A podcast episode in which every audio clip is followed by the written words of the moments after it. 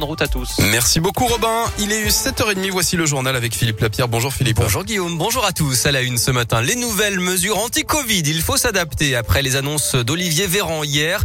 Pas toujours facile de s'y retrouver. Alors parmi ces annonces, il y a ce changement. À l'école primaire, les classes ne sont plus systématiquement fermées dès qu'un élève est testé positif au Covid. Après un cas déclaré, les autres élèves sont aussitôt testés et ceux qui sont négatifs peuvent revenir en classe. Le Rhône fait d'ailleurs partie des 10 départements pilotes qui ont déjà testé ce dispositif depuis un mois.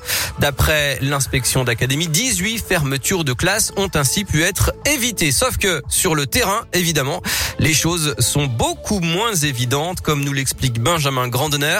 Il est co-secrétaire départemental du syndicat SNUIP FSU et il aurait préféré, lui, qu'on annonce plus de moyens humains. Alors les remontées qu'on a, c'est que le système actuellement, il n'atteint plus ses objectifs.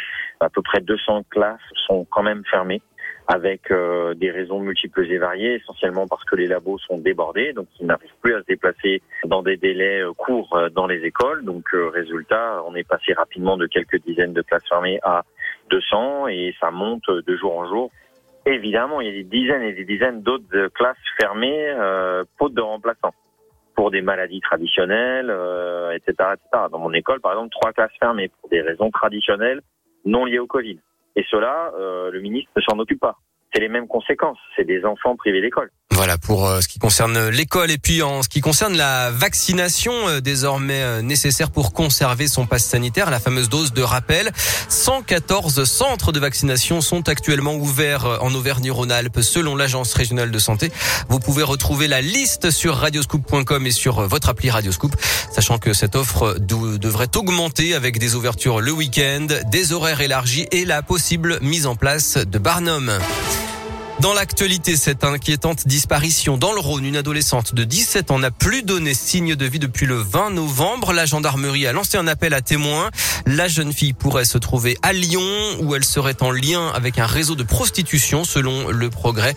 Plus d'infos là aussi sur radioscoop.com.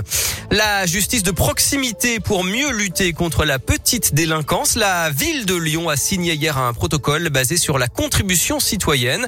Après Villeurbanne et Vaux-en-Velin, c'est donc autour du du 8e arrondissement de mettre en place cette, euh, ce nouveau protocole avec une nouveauté en cas d'infraction. Selon les ressources du mise en cause, il devra payer une contribution de 100 à 3000 euros à une association. C'est parti pour la collecte de la banque alimentaire. Les bénévoles sont dans les magasins aujourd'hui et ce week-end pour nourrir plus de 2 millions de personnes. Alors est-ce que vous allez faire un don cette année à la banque alimentaire? C'est la question du jour sur radioscoop.com. Et puis attention à l'arrivée de la neige avec plusieurs perturbations qui traversent la France dans une atmosphère très froide, surtout demain et dimanche avec quelques chutes de neige en plaine et de fortes chutes de neige en montagne, des 400 mètres sur les Alpes et le Massif central notamment. On souhaite d'ailleurs bien du plaisir aux participants de la Saint-Élion. C'est ce week-end hein. et ça va être dantesque. À chaque fois, il leur arrive des bricoles avec euh, un temps horrible. En même temps, ils cherchent hein, à faire ça fin novembre, début décembre. De courir entre Saint-Élion, voyons. De nuit. Bah, de nuit. En sport et en football, justement, la Ligue Europa, Lyon confirme son statut de patron, cinquième match et cinquième victoire dans la compétition pour les Gones hier à Brøndby au Danemark, 3 buts à 1. Monaco s'est également qualifié pour les huitièmes. Marseille est éliminé. L'OL qui rejoue dimanche à 17h à Montpellier en Ligue 1. L'Euroleague de basket choc franco-français ce soir. Monaco-Asvel à 20h. Et puis J-1 avant l'ouverture du marché de Noël à Lyon Place Carnot. Plus de 80 chalets d'artisans, de commerçants, déco, cadeaux, jouets, bien sûr, produits du terroir. Rendez-vous jusqu'au 24 décembre. Et puis du côté de l'Hôtel Dieu, le premier marché de Noël commence dès aujourd'hui avec un mini village et des animations jusqu'au 30 décembre.